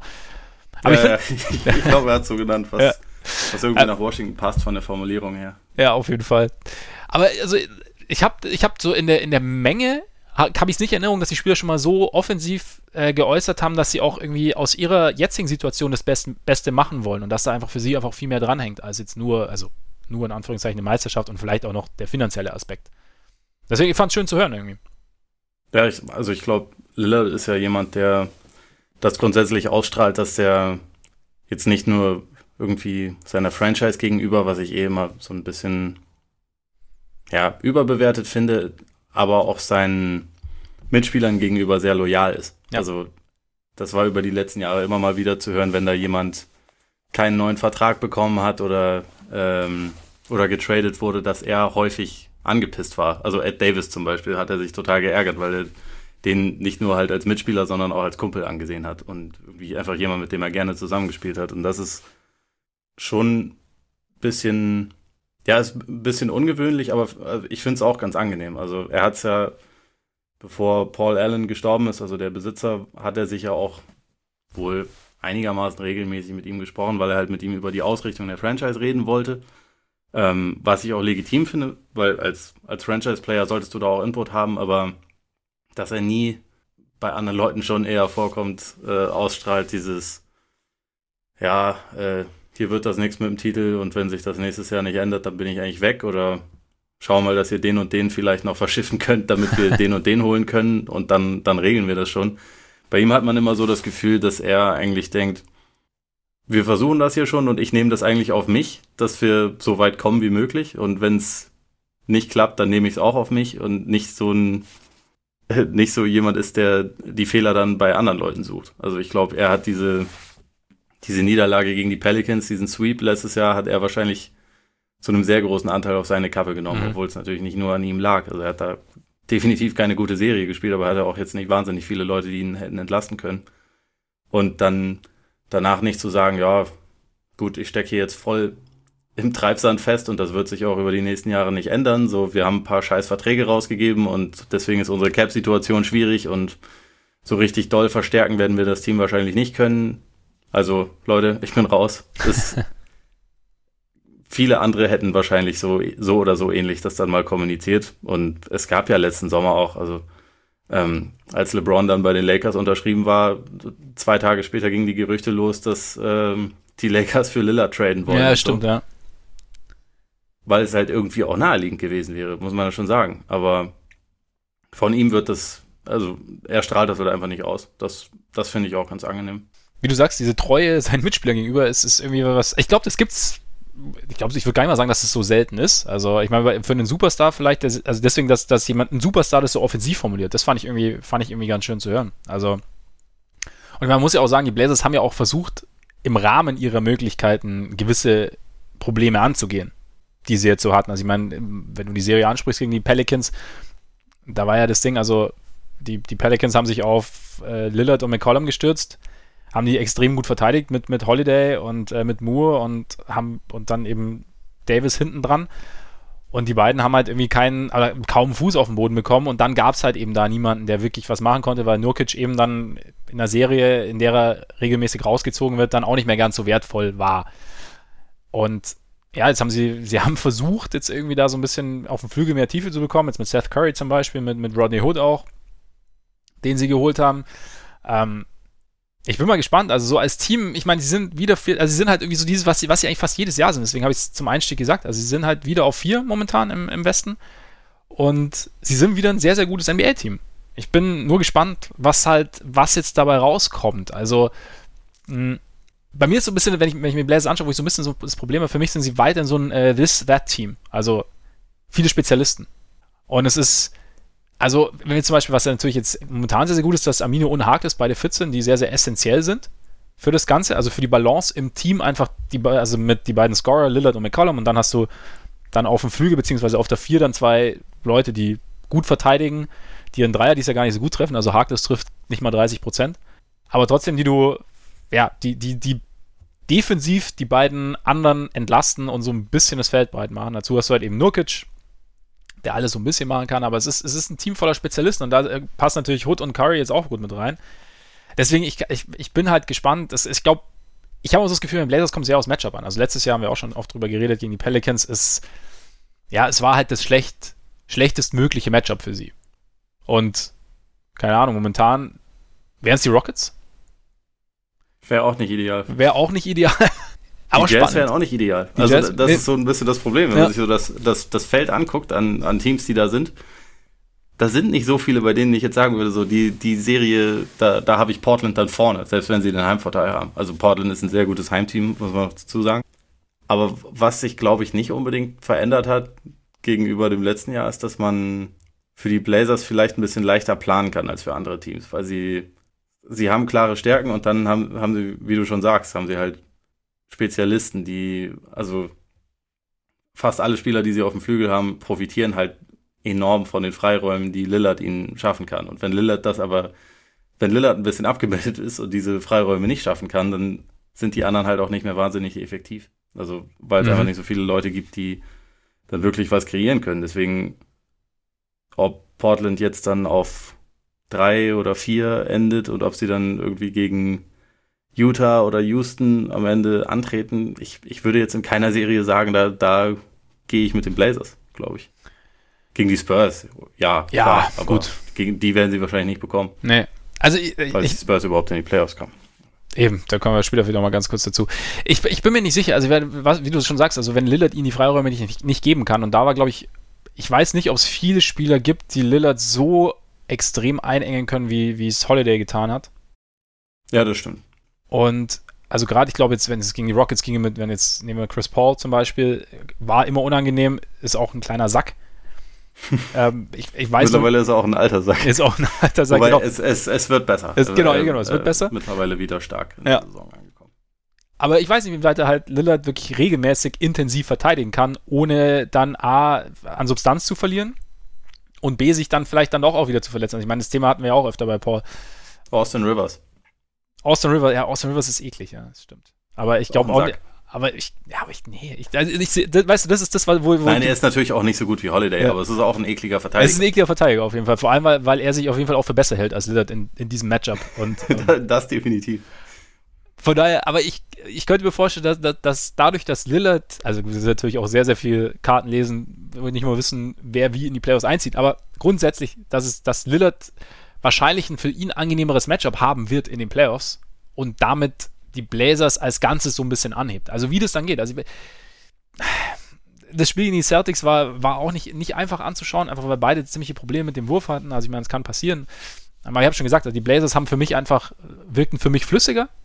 Also auch wie du sagst, es ist einfach ein Team, das schon einfach mehr weiß, wer welche Rolle hat und wer was zu tun hat. Und ja, ich bin halt auch, was, was halt interessant sein wird, also ich mag halt diesen Teamansatz, den sie haben. Also sie haben mit Lillard und McCollum zwar die offensiv schon äh, vorausgehen, aber sie haben, trotzdem sind alle irgendwie mit eingebunden. Also sie zum Beispiel auch, was, sie sind auch Nummer 5 bei Screen Assists, finde ich auch sehr interessant. Äh, mit, mit 9 pro Spiel, da ist zum Beispiel Nurkic halt relativ wichtig als massiger Blocksteller. Halt, muss man halt auch sehen, inwieweit der halt in den Playoffs dann spielbar sein wird. Also kommt es natürlich auch aufs Matchup an. Also so, wie gesagt, sobald ja. er rausgezogen wird, wird es halt eng. Wobei ja. gegen die Celtics... Wobei Nurkic sich echt äh, auch gesteigert ja. hat, sowohl defensiv als auch offensiv im Vergleich zur letzten Saison. Also man hat das Gefühl, dass es ihm noch ein bisschen bewusster jetzt ist, dass er halt einfach eine richtige Kante ist und wenn er die, wenn er seinen Körper einsetzt, dass es dann gleichzeitig er hat gegen manche Teams defensiv natürlich Matchup-Probleme, aber viele Teams haben auch Matchup-Probleme gegen ihn, weil er nicht so leicht zu verteidigen ist. Ja. Er ist halt so ein klassischer, noch wirklich fähiger Brettcenter, der einfach Leute auch mal, auch mal wegtackeln kann, wenn das muss. Und der auch so ein, der hat, der hat ja auch so ein bisschen was Gemeines, so, so was, äh, dieses Nasty in der, in der Spielweise. Ja. Also nicht nur als Trash-Talker, sondern auch als jemand, der halt, wie gesagt, mal, auch mal jemanden aus dem Weg räumt. Und das haben nicht mehr so viele Teams. Und defensiv ist es, ja, es, es wird immer Matchups gegen, äh, geben, wo er einfach nicht zu spielen ist, glaube ich. Also jedenfalls nicht über, über wahnsinnig viele Minuten, aber ich glaube, dass er dieses, äh, dieses Jahr bessere Playoffs spielen kann als letztes mhm. Jahr. Ja, ist ja auch ein Lernprozess, das Ganze. Ich meine, letztes ja. Jahr lief es denkbar ungünstig. Und ähm, da, da, werden sie schon ihre Schlüsse gezogen haben. Wie weit es dann halt jedes natürlich die Frage. Aber zum Beispiel, wie du, also defensiv auch fand jetzt gegen die Celtics sehr interessant, wie er da als, als Rim Protector am Ende hat schon sehr gut gemacht. Also Curry zweimal abgeräumt, was dann auch so ein bisschen Boston so ein bisschen Momentum genommen hat. Also war jetzt nicht wirklich da, aber halt so ein bisschen nochmal eingebremst hat. Also was halt natürlich die Bank ist natürlich immer noch schwierig. Also also nichts gegen Jake Layman, das ist mittlerweile mein, mein äh, absoluter Lieblingsspieler bei den Blazers. Jake Layman ist überragend. Äh, und ähm, hier mal kurz seine, seine Zahlen aus dem Februar, ne? Habe ich vorhin rausgesucht und mich ein kleines bisschen darüber gefreut. 25 Minuten, 12 Punkte, 60 Prozent aus dem Feld, 41 Prozent von der Dreierlinie, äh, 71% von der Freiwurflinie. Gut, das ist zu vernachlässigen ja. bei 1,6 pro Spiel. 4,4 Rebounds, der, der ist schon nicht ganz schlecht, wenn er reinkommt. Also grundsätzlich haben die Blazers ja im Februar jetzt echt relativ stark performt und da haben also auch ein Leonard trifft aktuell 50 Prozent seiner Dreier, äh, Aminu auch. Das ist schon, da, da, da laufen schon noch ein paar mehr rum, aber es sind halt wenige, wo man jetzt sagen würde, in den Playoffs verlasse ich mich zu 100 Prozent darauf, dass jetzt Jake Layman in 36 Minuten eine Waffe ist. Ja, das ist halt, das ist halt genau die Frage. Und ich meine, die Bank als Ganzes hat äh, ein negatives Netrating von minus zwei, was aber sehr, sehr an der Defensive liegt. Ich meine, das Gute ist, um die Defense der Bank aufzupolstern, haben sie ja jetzt Enes Kanter. Das stimmt, Enes Kanter wird der, Def der Defense, der Defense sehr auf die Sprünge helfen. Da bin ich auch gespannt, wie, inwieweit der äh, eine Rolle spielen wird in den Playoffs. Also wahrscheinlich auch sehr, sehr, sehr dosiert wird er wahrscheinlich eingesetzt. Ich glaube, also im Gegensatz zu Nurkic kannst du ihn tatsächlich in fast gar keinem Matchup in den Playoffs gebrauchen. Oder, nee, du kannst ihn ziemlich sicher in keinem Matchup gebrauchen. Also seitdem er jetzt da ist, so die Counting Stats sind wie immer bei Enes Kanter gut weil es halt Enes Kanter ist, also der, der, der punktet effizient, das kann er. Ähm, und holt, holt Rebounds, gerade als Offensiv-Rebounder schon, schon immer auf jeden Fall gut darin, irgendwie Zahlen aufzulegen, aber so die Minuten, die er gespielt haben, Small Sample Size, okay, aber das Net-Rating ist bei minus 13,8. Das ist halt schon relativ verheerend. Und also sowohl die Offense als auch die Defense mit ihm auf dem Court ist halt richtig schlecht. Und bei ihm kann man halt auch nicht wirklich von Small Sample Size reden, weil das halt über seine gesamte Karriere schon so ist. Die Art von Spieler, die er ist, ist es gibt nicht viele, die so gut da drin sind, leere Stats aufzulegen wie Enes Kanter. Was ich interessanter finde, ist Rodney Hood. Also haben wir bei der Verpflichtung schon gesagt, dass er eventuell da irgendwie eine, eine bessere Rolle einnehmen kann oder einnehmen sollte, auch als in Cleveland. Er ist halt, ich finde, ich finde, er hat, der hat auch mal so ein bisschen so ein Fleckma wenn er auf dem Feld ist. Ja. Also, definitiv. Irgendwie, und ich bin halt gespannt, ob, es, ob, ob, ob er so diese, diese Cleveland-Zeit auch so, so ein bisschen, bisschen abschütteln kann. Die er jetzt, also das braucht vielleicht auch ein bisschen eine Zeit, bis er, bis er sich dann, äh, bis er in Portland angekommen ist. Aber das kann ich mir schon vorstellen, dass gerade wenn Lillard und, und McCollum mal abgemeldet sind oder, oder nicht den besten Tag erwischen, dass er, dass er da einspringen kann, wobei du da natürlich auch wieder das Problem hast, dass es, dass er, dass es schwierig ist, sich auf ihn zu verlassen. Einfach aufgrund seiner, Streakiness, wie es so schön heißt. Und bei Seth Curry ist es ja ähnlich. Und beide sind eben offensiv gut und defensiv auch nicht so richtig. Und da, also, du hast ja vorher gesagt, bei den Blazers weiß man so, was man bekommt. Und ja, tut man. Aber es gibt auch doch noch so ein paar Fragezeichen, ob, ob jetzt so diese Neuverpflichtungen wirklich dann den gewünschten Effekt dann haben, wenn es drauf ankommt. Ja, da, da habe ich halt einfach meine Zweifel. Ja. Also, ich sehe, auch wenn ich glaube ich, also von Rodney Hood wahrscheinlich immer noch ein kleines bisschen mehr halte als die meisten anderen Leute, sehe ich irgendwie mehr, mehr die Schwächen als die potenzielle Upside, die es in einigen Spielen sicherlich geben wird. Also bei Rodney Hood kann ich mir das immer vorstellen, dass er in den Playoffs auch äh, ein, zwei richtig gute Spiele hat, aber auch mindestens zwei, in denen man ihn gar nicht sieht, weil das einfach so ein kleines bisschen sein, sein Naturell als Spieler ist. Ja. Und Portland kann die, diese Spiele sich wahrscheinlich nicht ganz so gut leisten wie jetzt ein paar andere Teams. Nee, wobei ich, ich auch gespannt bin, wie viel sich leisten können werden jetzt, wo Harkless, also sollte sich keiner mehr verletzen, aber letzte Saison war ja dieser Ausfall von Harkless, wo die Verletzung kam ja zum denkbar ungünstigsten Zeitpunkt. Und sollte er jetzt fit, oder sollten alle fit in die Playoffs gehen, glaube ich, dass die, der, der ähm, Margin of Error ein bisschen größer wird. Einfach weil dieses funktionierende Konstrukt da ist. Und dann halt mal, ja, sehen, was dann außenrum noch so an, an Beitrag geleistet werden kann, jetzt von Rodney Hill zum Beispiel oder von Seth Curry oder von Jake Lehman natürlich. Aber ja, mal sehen. Also größer ja, aber Hand aufs Herz ge äh, gewinnen sie gegen irgendein Team im Westen, das also was jetzt mal so zu den Top 6 gehört, äh, gewinnen sie da eine Playoff-Serie, deiner Meinung nach. Also sie sind wahrscheinlich das Team mit den größten Fragezeichen von den Top 6 jetzt. Für mich. Also wenn wir jetzt halt noch Houston und Utah mit reinnehmen. Ich tue mich schwer. Also chancenlos wie sich in die Jazz auf jeden Fall nicht. Ich glaube auch nicht, dass es ein Sweep werden würde, aber dass sie die Serie gewinnen, könnte ich mir irgendwie auch nicht vorstellen. Ja, ich weiß es nicht. Vielleicht treffen sie auch die Lakers. Wahrscheinlich nicht, aber vielleicht. Wer weiß, vielleicht starten sie noch einen Run. Ich meine, immerhin ähm, hat LeBron seinen, seinen Playoff-Mode aktiviert, so halbwegs zumindest. Ja, Lakers ist irgendwie auch eine komische Story. Also, eigentlich will man nicht drüber reden, aber irgendwie muss man drüber reden, ne? Ja, so ein bisschen. Also, sie, sie werden einem einerseits mittlerweile ein bisschen lästig, andererseits muss man sich ja auch denken, wer weiß, ob wir noch bis äh, über die Regular Season hinaus über sie reden können, von daher. Und es gibt ja immer irgendwie was Neues. Ja, es gibt permanent was Neues. Also jetzt hat LeBron mal wieder ein bisschen nachgelegt gegenüber seinen Teamkollegen. Was, was er gesagt, wenn man sich davon ablenken lässt, dann sollte man eben nicht, dann muss, sollte man auch nicht da sein. Und äh, wobei man aber sagen muss, also diese ganzen Geschichten, also die ihm, also diese ganze Kritik an seiner Kritik ähm, ist natürlich, also einerseits, ich bin kein großer Fan davon, von diesen öffentlichen, ja, Statements, die jetzt irgendwelche Mitspieler in die Pfanne hauen. Also ich weiß nicht, ob Kyrie da von LeBron gelernt hat, übrigens, keine Ahnung. Möglich wäre es. Selbstverständlich hat er das. Aber zum Beispiel jetzt diese Geschichte mit der Ablenkung, da wurde er explizit danach gefragt. Also er hat da quasi ja. auf eine Frage geantwortet. Und natürlich, natürlich besteht Die Aussage fand ich auch nur witzig. Die würde ja. ich gar nicht so, äh, die hätte ich jetzt gar nicht so ähm, negativ hervorgehoben. Da gab es andere. Die fand ich einfach nur extrem lustig, weil er halt wahrscheinlich in der Minute davor Space Jam 2 irgendwie angekündigt hat, ja. so bei Two Chains im Studio. Mindestens eine, ja genau, ja. Rap-Album mit Two Chains raushaut. Ähm, aktuell seine Barbershop-Sendung ähm, äh, The Shop regelmäßig moderiert oder, oder regelmäßig daran teilnimmt, 700 Hollywood-Projekte gleichzeitig am Laufen hat und dann irgendwas von Ablenkung faselt. den, den Part fand ich halt einfach nur extrem, extrem witzig. Ja. Aber also, das war jetzt nicht der Punkt, wo ich gesagt hätte, dass das ist jetzt irgendwie ein bisschen assi. Weil in dem Fall hat er auch nicht gesagt, dass das irgendjemand bei den Lakers wirklich tut, sich ablenken lässt, sondern eher, dass, wenn das jemand tun würde, dass er dann nicht, nicht ja. richtig wäre im Team. Ja, was, womit hast du dann eher ein Problem? Als er äh, irgendwie von, davon geredet hat, dass äh,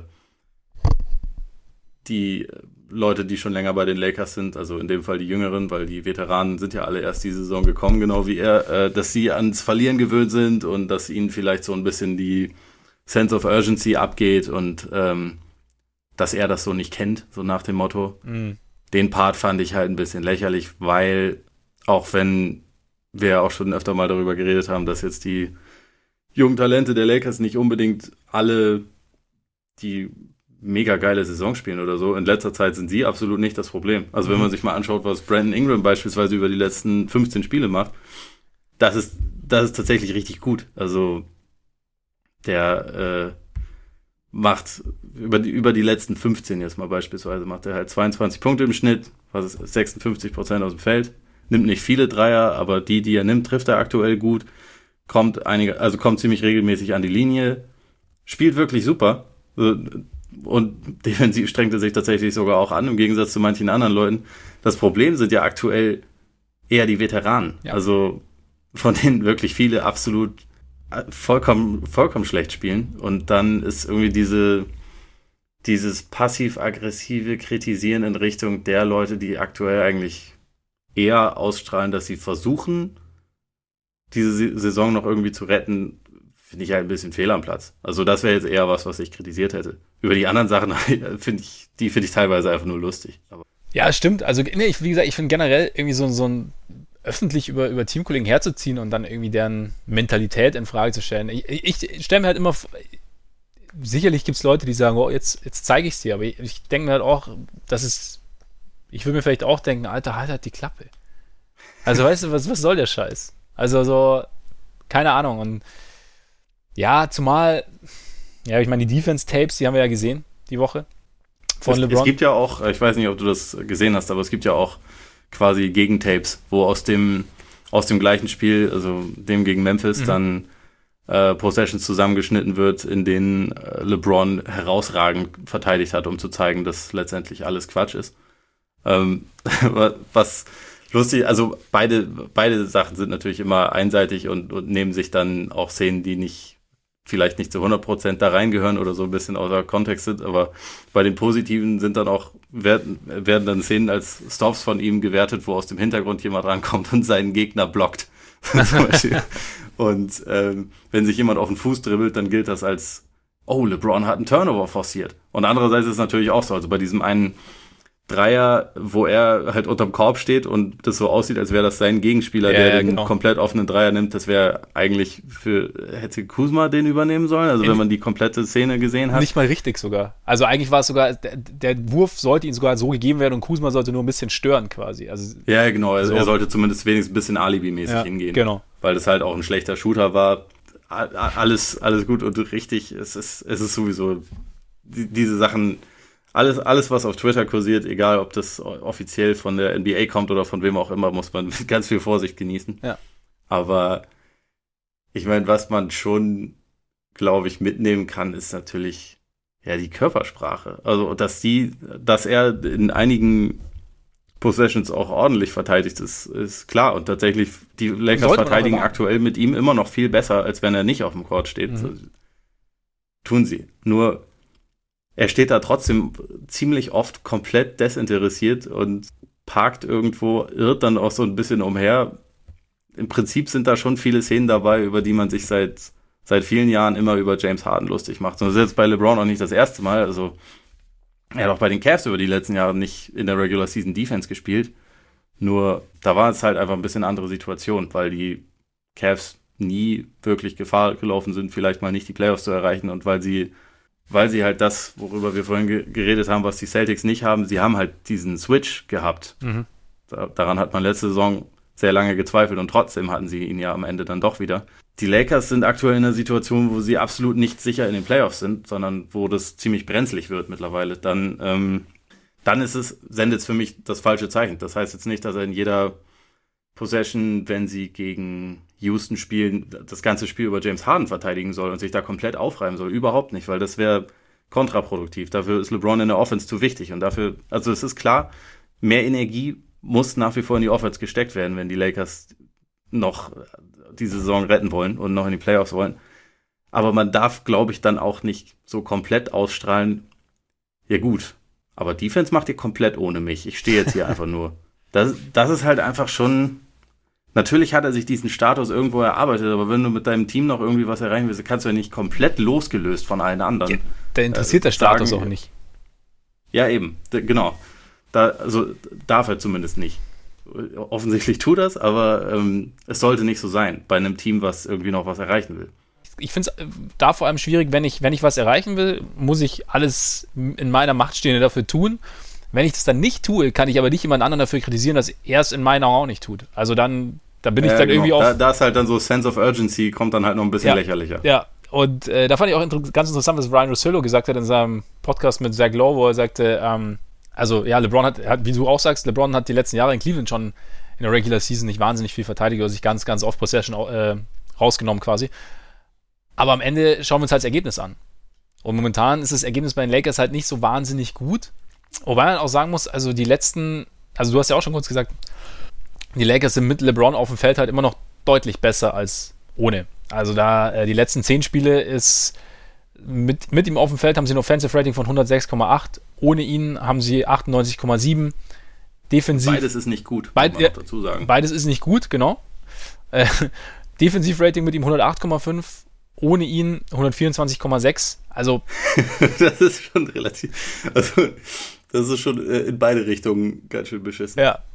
Also von daher, also dieses ihn jetzt da in die Pfanne zu hauen und zu sagen, okay, er ist, er ist der Ursprung allen Übels, ist, ist glaube ich, Quatsch. Also ich glaube, das Lakers-Team ja, ist, glaube ich, einfach nicht, ja, es passt halt nicht. Also wenn die, wenn die Jungen halbwegs performen, wie, wie, du auch schon sagst, mit, mit Ingram und auch Kuzma, der ja das spielt, was er spielen kann irgendwie. Ne? Also es ist ja dann, und LeBron nicht, nicht seine absolute Topleistung abruft, aber trotzdem irgendwie, irgendwie da ist, ja, dann stimmt es halt irgendwie allgemein nicht im Team, also in der Teamzusammenstellung. Und wir haben uns die ganze Zeit in der Offseason gefragt, was sie, was sie für eine Idee verfolgt haben mit diesen ganzen Playmakern um Le LeBron herum. Und ich habe mir auch irgendwie gedacht, ja, vielleicht ist die Idee ja nicht schlecht, aber irgendwie die Idee war halt, also es sind dann vielleicht doch, doch zu viele, ja, spezielle Typen, spezielle Spielertypen, die da irgendwie nicht zusammenpassen, die irgendwie auch kein Teamgefüge erlauben. Und ich bin mal gespannt. Also was ich, was ich mir gedacht habe, was ich irgendwie ganz interessant finde, so wenn wir dieses klassische LeBron-Narrativ der letzten Jahre so anwenden, also weißt du, der König und die Vollpfeifen,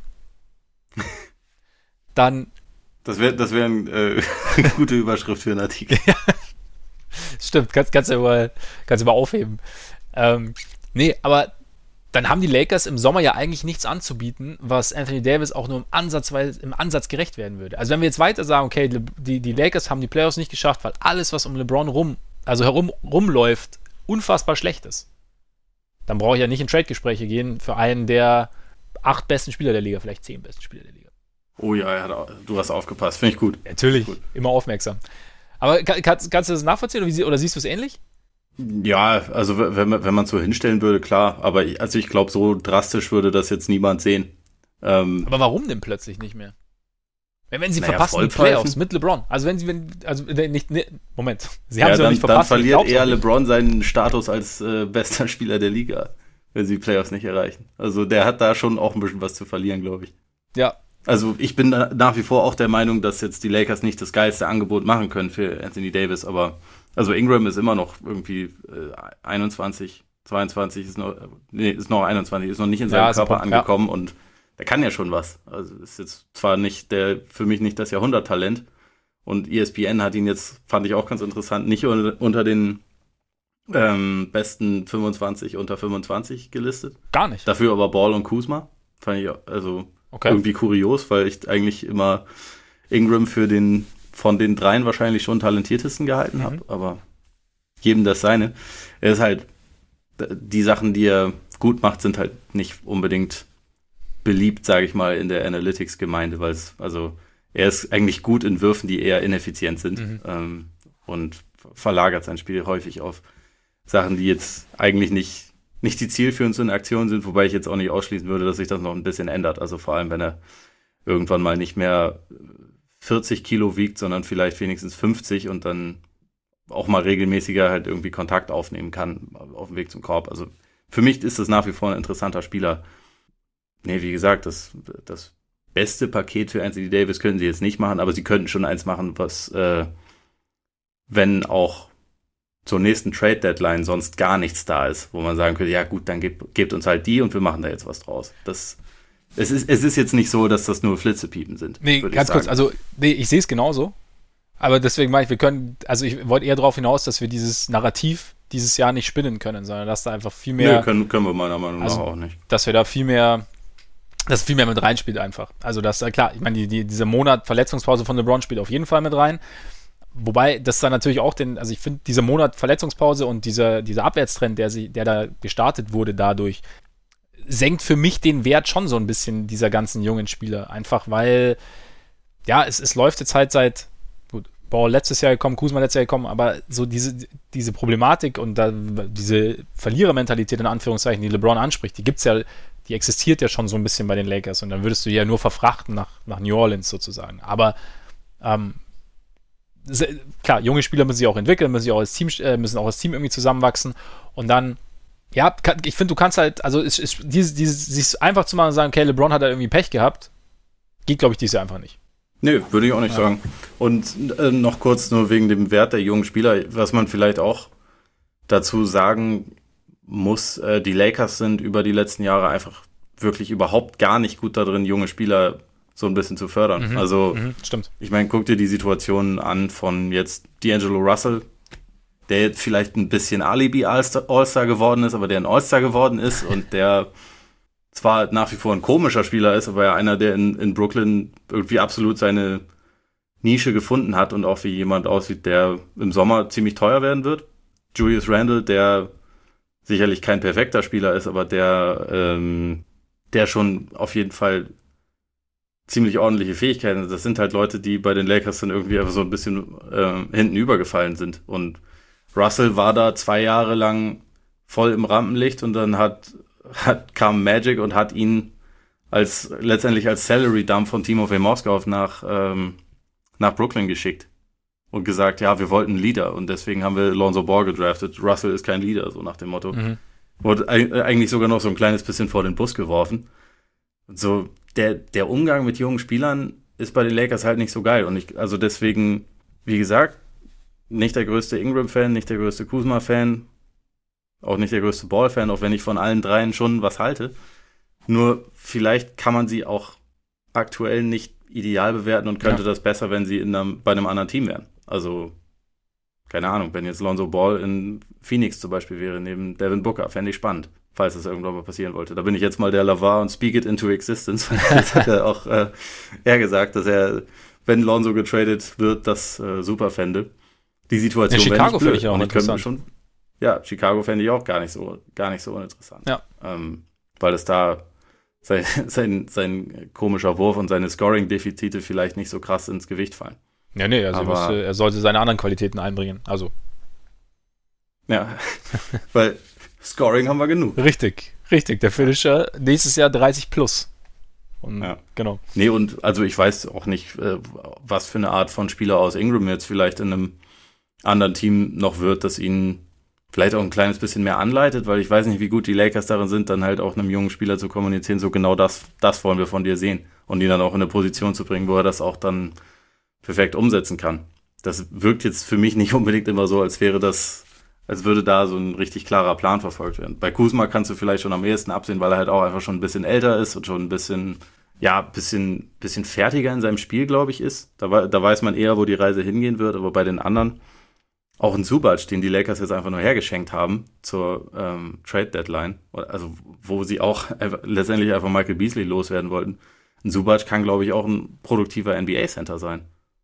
Ist, ist ein guter Punkt. Also ich meine, ich rede ja auch immer davon, Luftveränderung muss man mal sehen. Kann gut sein. Dass, also ich glaube auch, äh, diese, die Lakers, äh, habe ich so ein bisschen das Gefühl, wie du auch sagst, die haben diesen Balanceakt einfach nicht hinbekommen zwischen, okay, wir sind momentan nicht gut, müssen junge Spieler ausbilden und die so gut wie möglich fördern und gleichzeitig sind wir aber immer noch die Lakers. Und so dieses, und ich weiß halt auch nicht, wie gut diese, diese harte alte Schule oder dieses, ja, die Magic vielleicht schon auch so ein bisschen verkörpert und die halt jetzt LeBron auch reinbringt, wie gut es halt mit jungen Spielern funktioniert. Oder halt, kann man vielleicht auch nicht pauschalisieren, aber beim einen funktioniert es vielleicht besser, beim anderen weniger gut. Also kann schon sein, dass wenn die, wenn die im Paket nach New Orleans gehen, vielleicht sogar, dass sie da dann funktionieren auf einmal. Weil einfach kleinere Bühne, ähm, andere Möglichkeiten sich zu entwickeln, auch mal auch andere Möglichkeiten Fehler zu machen. Fehler nicht sofort irgendwie auf, auf der großen Leinwand. Wer weiß. Schaffen sie Lakers noch in die Playoffs? Schwer. Ähm, ich glaube es momentan irgendwie doch noch so ein ganz kleines Ge bisschen. Geil ausgeholt. So ja, es ist, es ist echt schwer. Also allein schon wegen der, wegen der Tiebreaker-Situation. Es ist halt schon so.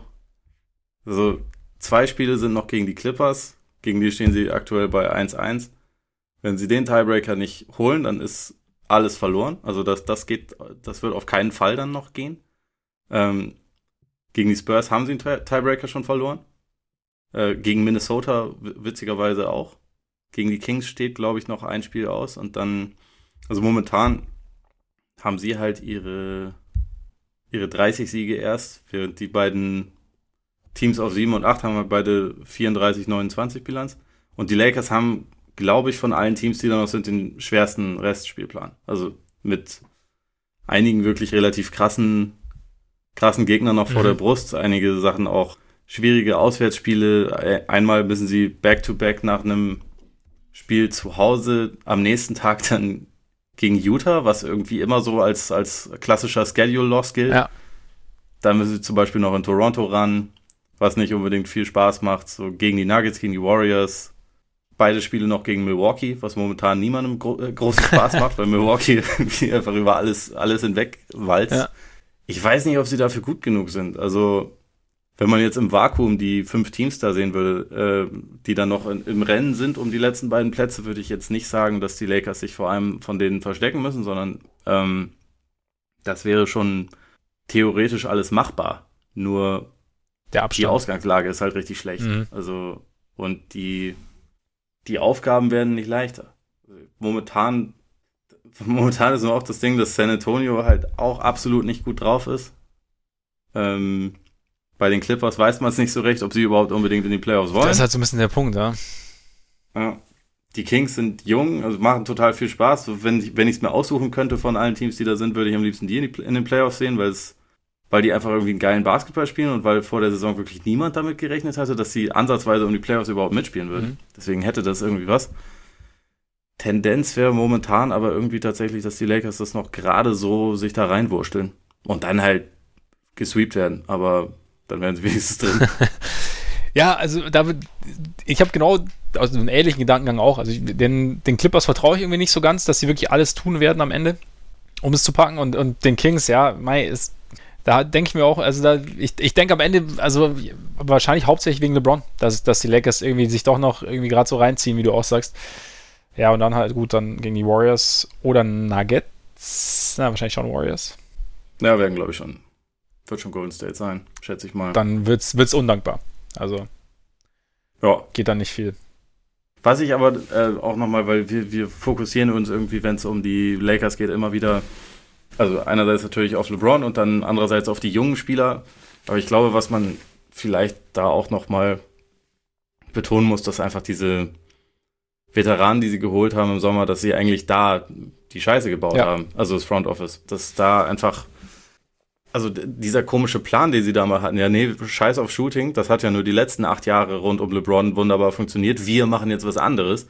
Wir holen uns jetzt irgendwie ein paar Leute, die ja so offiziell Playmaker sind, weil sie so ein bisschen was mit dem Ball in der Hand anfangen können, die aber teilweise auch seit Jahren keine besonders guten Rollen mehr in der NBA gespielt haben. Die, die packen wir jetzt mal zusammen und irgendwie wird das dann schon alles. Das ist vielleicht bisschen naiv gewesen. Also auch wenn jetzt Leute wie McGee oder auch Rondo, wenn er fit war, jetzt nicht unbedingt schlechte Saisons gespielt haben. Es ist jetzt nicht so, dass das irgendwie mit Sinn und Verstand da ein Team zusammengestellt mhm. wurde, sondern es wurden, es wurde LeBron geholt, man hatte seine jungen Spieler und dann, so und jetzt füllen wir mal schnell den Kader irgendwie auf mit dem und dem. Ja, der ist auch noch frei. So, man hatte nicht das Gefühl, dass da so richtig gewusst wurde, was man da tut. Und ich, also ich habe das Gefühl, dass das zeigt sich sogar fast noch mehr, als dass die jungen Spieler vielleicht einfach nicht so weit sind, wie man das jetzt äh, sich erhofft hatte, als man oder oder dass die, ihr Trade-Wert nicht so hoch ist, dass man, falls das der Gedanke war, ja gut, wenn das nicht klappt, dann traden wir die halt zur Deadline und holen es auf die Art und Weise einen zweiten Star. Ja, aber das, also die, die Idee ist ja auch, da muss ja viel passieren, dass das funktioniert. Das ist halt das Ding. Hm? Kurzsichtig. Ja, auf und jeden Fall. Also, da, das ist halt so ein bisschen für mich strahlt da vieles, was das Front Office gemacht hat, so ein bisschen aus. Wir sind die Lakers und deswegen wird das schon irgendwie klappen. Mhm. Die Leute wollen nämlich eh zu uns und ähm, von daher, und wir kriegen schon unseren Willen. Und das ist halt nicht wahnsinnig, äh, also es ist nicht wahnsinnig clever. Ja, wie gesagt, wir haben uns ja in der Kader-Zusammenstellung hat sich ja, glaube ich, jeder gewundert im Sommer und ja, es offensichtlich auch irgendwie zurecht. Schau mal, was passiert. Hast du ich meine, im Sommer kommt dann ja wenigstens Draymond Green jetzt, ne? Ist jetzt Draymond Green der nächste, der jetzt kommt, oder was? Naja, also er ist jetzt bei Rich Paul. Achso, stimmt, stimmt. Der ist ja jetzt Klatsch. Alle, alle, die bei Klatsch unterschreiben, wollen zu den Lakers. Vielleicht auch nicht. Vielleicht will er nur einen fetten Vertrag in Golden vielleicht State. vielleicht will das auch nur der ähm, Power-Agent und sein, äh, sein Finanzierer im Hintergrund. Ja. nee, ähm, hat es für dich eine Bedeutung, dass, dass, äh, dass Draymond zu Klatsch gegangen ist? Nee. Also ich glaube, nicht? also nicht, nicht, nicht mit Blick auf die Lakers. Ich glaube, es hat bedeut insofern vielleicht eine Bedeutung, als dass Draymond ja schon so ein bisschen Zweifel begleiten im Sinne von funktioniert der außerhalb Golden State so richtig, beziehungsweise wird er nochmal sein, also kann er dieses Niveau halten? Und man sieht ja schon oder man hat ja schon so das Gefühl, es geht so ein bisschen bergab. Gleichzeitig möchte er aber jetzt halt noch diesen großen Vertrag haben, diesen dicken Vertrag haben. Und ähm, kriegt er den in Golden State? Und ich glaube halt, es geht eher um die, um die Verhandlungsmacht sozusagen, dass er halt nochmal so viel wie möglich aus diesem Vertrag rausholt. Ich glaube nicht, dass es darum geht, dass er unbedingt zu den Lakers will. Trotz aller Zweifel, in Anführungszeichen, die jetzt an ihm bestehen. Ja, das, das, das kann ich mir auch in etwa so vorstellen. Also beim letzten Vertrag, den er in Golden State bekommen hat, hat er keinen, keinen Max bekommen, wurde da so ein kleines bisschen auch runtergehandelt, ja. hat das dann auch akzeptiert. Angeblich wohl damals sogar schon, weil er genau im Kopf hatte, wie viel Geld Golden State frei brauchen würde, um Kevin Durant zu holen. Das ist zumindest so ein äh, der Mythos. Gerücht, das rumgeht um den äh, um das Genie namens Draymond Green, was ich ihm tatsächlich sogar zutrauen würde. Ja. Also ich glaube, der wird später irgendwann mal ein Front Office leiten und das ist wahrscheinlich gar nicht so schlecht. Aber egal, äh, ich, ich denke auch, dass es halt einfach so ein bisschen den, den Druck erhöhen soll. Aber äh, und so ein bisschen signalisieren soll, ich will aber jeden Penny, der irgendwie verfügbar genau. ist, diesmal auch bekommen. Ich glaube allerdings nicht, dass er es in Golden State bekommen wird. Aber das, das ist die andere Frage, ja.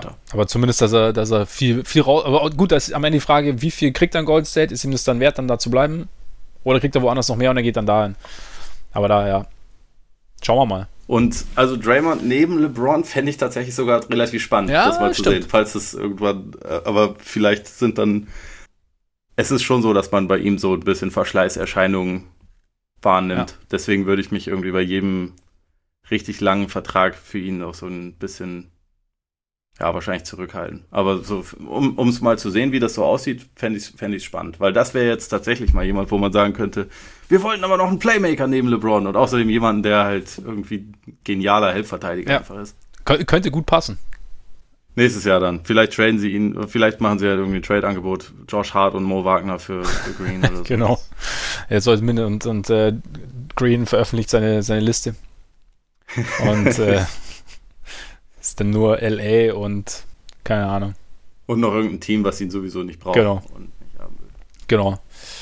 Äh, was übrigens auch sehr gut harmoniert, womit wir zur Stat der Woche kommen könnten.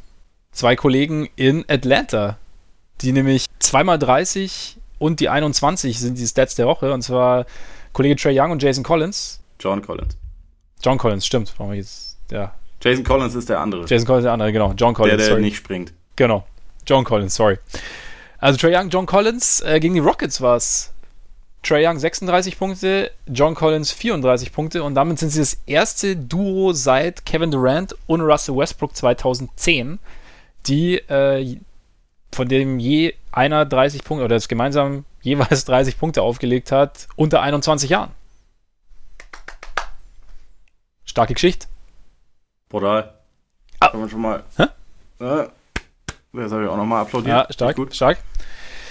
Ja, in Atlanta scheint was zusammenzuwachsen. Also Trae Young ist ganz gut in der, in der Saison angekommen, nachdem er am Anfang ein bisschen Probleme hatte, aber jetzt äh, ballert er ordentlich drauf los und auch John Collins macht, ah, jetzt habe ich's. John Collins macht auch äh, einen guten Job. Und die Hawks als Team machen irgendwie auch halbwegs Spaß, was man so hört. Ja, definitiv. Also das ist, äh, hat jetzt mit, mit Defense noch nicht wahnsinnig viel zu tun, aber offensiv erkennt man halt irgendwie so die Richtung, wo es hingehen soll. Also mit, mit den beiden definitiv so als Inside-Out-Duo, so Trey Young war ja schon von Anfang an irgendwie sehr gut als Playmaker, aber er, er wird immer kompetenter und zuversichtlicher auch im Abschluss. Also das wird irgendwie von, von Monat zu Monat so ein bisschen, bisschen besser. Dazu Collins halt mega athletisch und hat irgendwie zumindest offensiv so ziemlich alle Skills, die man irgendwie von einem modernen Big Man haben will. Mhm. Ähm, also ist er auch dazu fähig, ein bisschen zu werfen, wird auch, glaube ich, da drin noch ein bisschen besser werden. Dazu mit äh, Kevin Hörter haben sie auch noch jemanden, der der ballern kann, was das Zeug hält. Also man, man sieht schon ungefähr diese Richtung, die sie unter Travis Schlenk verfolgen wollen, von wegen, wir werden jetzt die. Äh, Mit John Horst übrigens der beste Name, äh, was GMs angeht. da, da, Ja, also John Horst finde ich noch besser, ja, aber, aber, Travis aber Schlenk, Schlenk ist, auch, ist, auch, schon, ist auch schon ja. echt gut. Also sie den Schlenk ja, in die richtige Richtung gemacht. Entschuldigung. Oh Gott. Und also wenn die beiden in einem, in einem größeren Markt spielen würden, würde man, glaube ich, auch schon sehr viel mehr von denen belästigt werden. Also im Sinne von äh, das äh, Inside-Out-Duo der Zukunft. Mhm.